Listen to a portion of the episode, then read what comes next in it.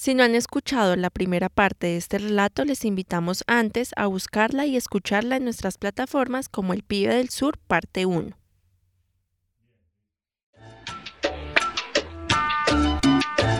Todo el mundo dice, a correr, que ahí llegó Esto es Relatos Ñeros, un podcast agisoso que cuenta historias del barrio. El Pibe del Sur. Parte 2.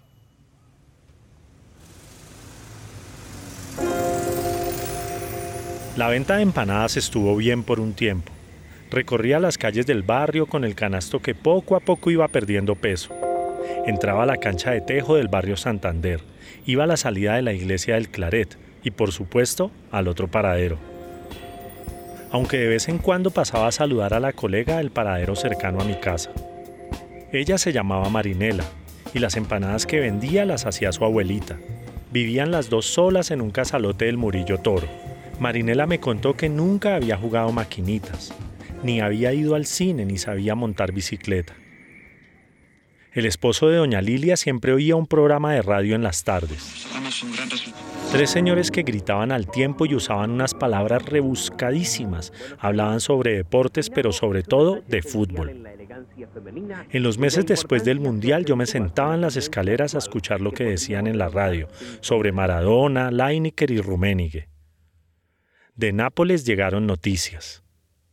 El equipo de Maradona había ganado la Copa de Italia y su primer scudetto. Diego, un gol importante el ¿vero? Importantísimo, porque eh, una settimana donde, Era el primer equipo del sur de Italia en ganar un doblete.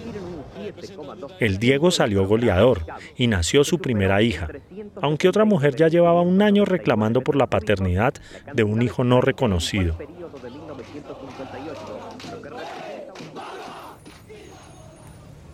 Una tarde a la salida de la iglesia se me acabaron todas las empanadas.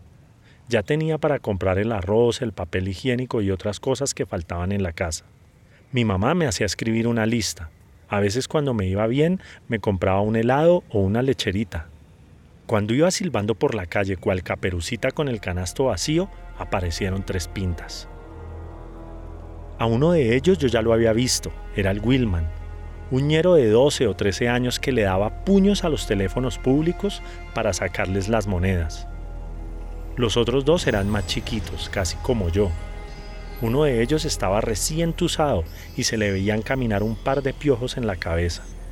Uno de los pequeños sacó una patecabra y me la puso en la barriga. Fueron rápidos.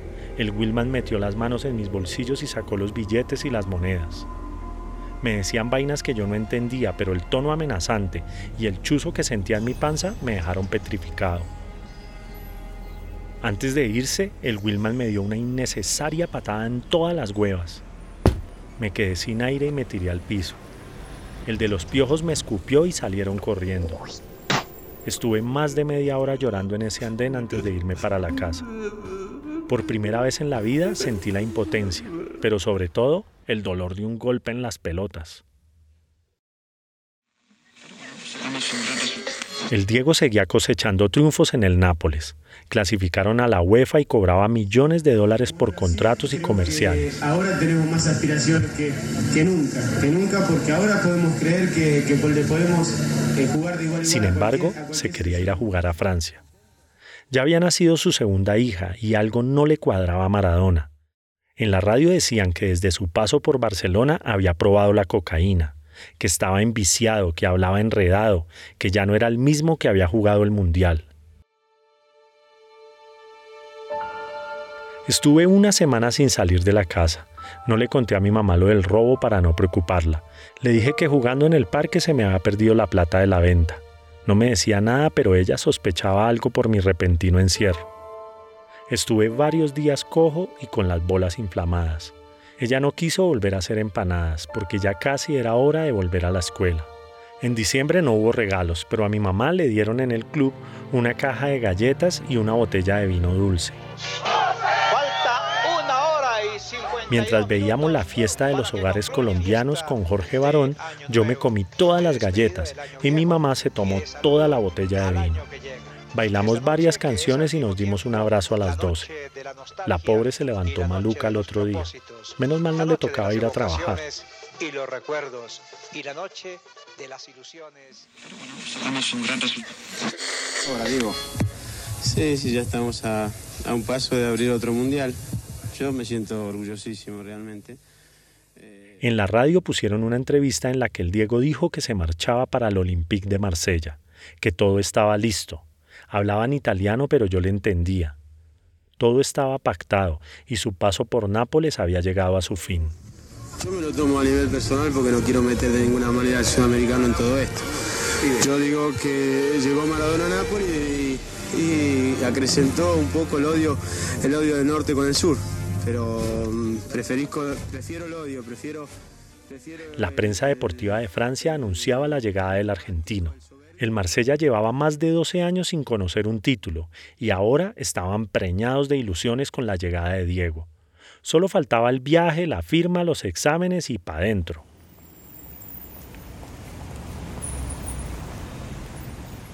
Empezando enero vi una muchacha vendiendo chance en una mesita improvisada en la esquina de la panadería. Mi papá compraba ese jueguito, así que yo sabía cómo funcionaba. Me acerqué y le pregunté que cómo hacía para vender tan bien. Papi, venga, venga, vaya a las oficinas que quedan en el barrio inglés y le dicen todo, sí, vaya, vaya, mijo. Al otro día me bañé y me puse el único saco de lana que tenía. Saludé poniendo mi voz más adulta, pero en dos minutos me despacharon. Que menores de edad no, que tenía que sacar permiso de trabajo, que le dijera mejor a mi mamá. Esa noche cuando fui a comprar el pan, la muchacha del chance me saludó. Hola, mi chinito, ¿cómo me le fue? Le conté la historia del rechazo y le regalé un pan rollo. A la muchacha le dio pesar y me propuso que le ayudara. Ella me compartía uno de sus talonarios y me prestaba un lapicero. Yo recorría el barrio ofreciendo chance y escribiendo bien clarito los números, la fecha y la lotería que jugaba esa noche. Cada vez que tenía más de 500 pesos de venta, me iba para la mesita y le entregaba a ella todo de una vez. No quería que aparecieran el Wilman y los piojosos a robarme de nuevo. Con lo del chance pude volver a comprar mercado y hasta me alcanzó para regalarle a mi mamá un ratón blanco de peluche. Por las tardes pasaba donde Marinela y le hacía el gasto de una empanada.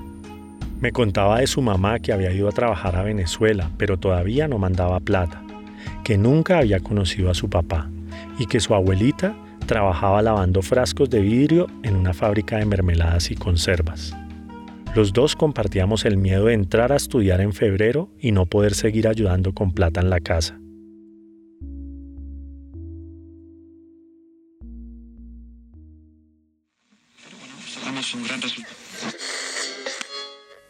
veía un triunfo también de, Argentina y, si los sueños se hacen realidad, creo que hoy la realidad... La ida de Diego al Marsella se cayó.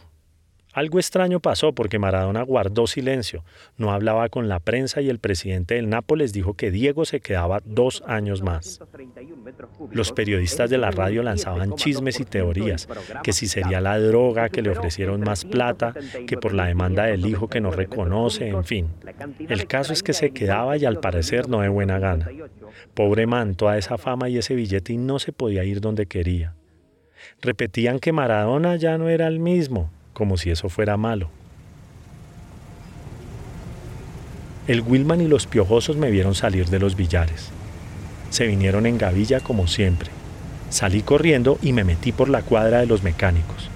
Me escondí detrás de un taxi que tenía el capo levantado.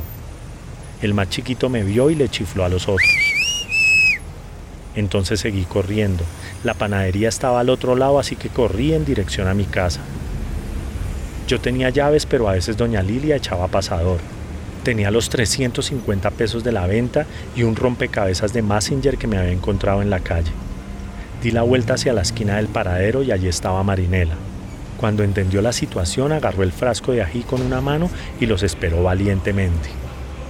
Me escondí detrás de ella. Cuando la vieron de frente se quedaron congelados. No dijeron nada y se fueron. Le agradecí a Marinela y me contó que Wilman era primo suyo, que desde chiquitos ella lo había cascado por montador. Esa semana mi mamá llegó temprano. Pensé que era para firmar la matrícula de la escuela, pero no. Había renunciado al trabajo en el club. Llegó con unas cajas de cartón y unas bolsas de basura grandes y me dijo, Hijo, le cuento que nos vamos para Suba. Le ofrecieron otro trabajo en un restaurante en el Chico, a ella y a otro compañero que vivía en Ciudad Jardín donde nos arrendarían una pieza. Le pagarían el doble de lo que se ganaba ahora. Seguía siendo una miseria, pero al menos podía comprar un mercado completo para la semana. Así que empacamos nuestros trastos con televisor gigante y todo y cruzamos la ciudad en un camioncito destartalado, mostrando atrás nuestro colchón de flores enrollado y amarrado con una cabulla. Una pausa y ya volvemos. ¿Qué más da si me levanto y canto la misma canción de ayer? ¿Qué más da si me voy para Defectos Secundarios es una banda de rock en español con origen en el sur de Bogotá. Al escucharla se evoca a los clásicos del género que tanto disfrutamos, pero también cuenta con un toque propio que hace de su música una mezcla de sonidos para bailar, saltar y por supuesto cantar a grito herido. Pueden escuchar a Defectos Secundarios en todas las plataformas digitales como SoundCloud, Deezer, YouTube y Spotify. También pueden seguirlos y contactarlos a través del correo electrónico secundariosdefectos.gmail.com y en redes sociales, Facebook como Defectos Secundarios Rock o en Instagram como Defectos-Secundarios. Los dejamos con su sencillo Todo con Voz para que se antojen y pasen a escucharlos.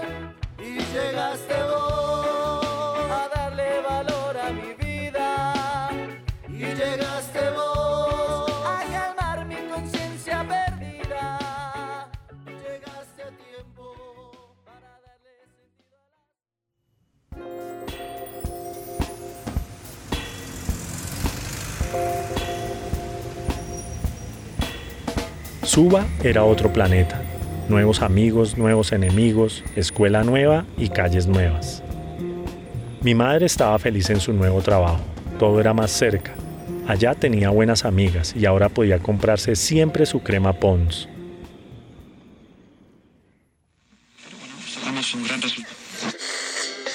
ahí está el presidente de la nación y Diego.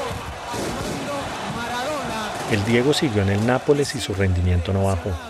Por el contrario, quedó de goleador. Clasificaron a la Copa de la UEFA y la magia seguía intacta. Bueno, la magia y el mal comportamiento fuera de la cancha también. En mayo jugaron la semifinal contra el Bayern en Alemania. Maradona salió antes del partido con los guayos desamarrados a jugar con la pelota. Por los altavoces del estadio sonaba la música de Opus. El Diego calentaba al ritmo de la canción, saltaba y reía como si estuviera de nuevo con los cebollitas. El partido terminó 2 a 2 y el Napoli clasificó a la final. El baile de Maradona ese día fue monumental, el de antes y el del partido. Meses después mi mamá me regaló una bicicleta de segunda. Ahora me sentía más rápido y poderoso. Las calles se hicieron más pequeñas. Ya estudiaba en la escuelita de Ciudad Jardín y faltaban pocos días para pelearme con el cucaracho. Me había alejado mucho del sur, pero tenía que volver. Tenía planeado atravesar la ciudad en mi bicicleta hasta el paradero del Bravo Páez y enseñarle a Marinela a montar bicicleta, invitarla a jugar maquinitas y si me alcanzaba la plata, irnos al cine.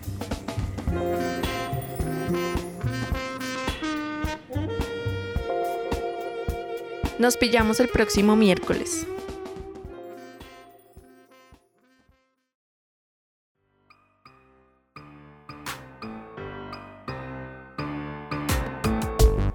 Agradecemos por su apoyo a Jen Romero, Jamie Muñoz, Camilo Castellanos desde el Tunal, Tomás Pérez y el donador anónimo. Un saludo muy especial de cumpleaños a Alan Escobar Cheneval, el mejor sobrino del mundo mundial.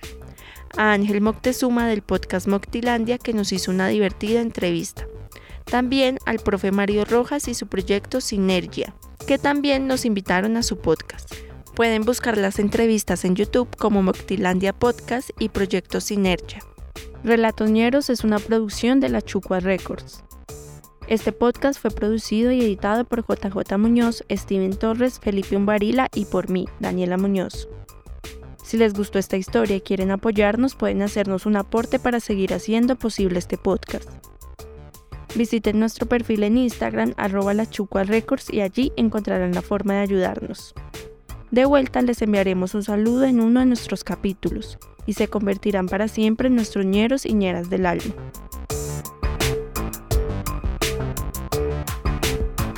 Caballero, Sí, ya estamos a, a, un paso de abrir otro mundial. Yo me siento orgullosísimo realmente. Eh, estoy con muchas ganas, muy bien preparado. Estoy, como recién contaba, eh, estoy queriéndole demostrar a Dalma lo que hice en el 86, porque escuchando así, viendo los partidos, escuchando...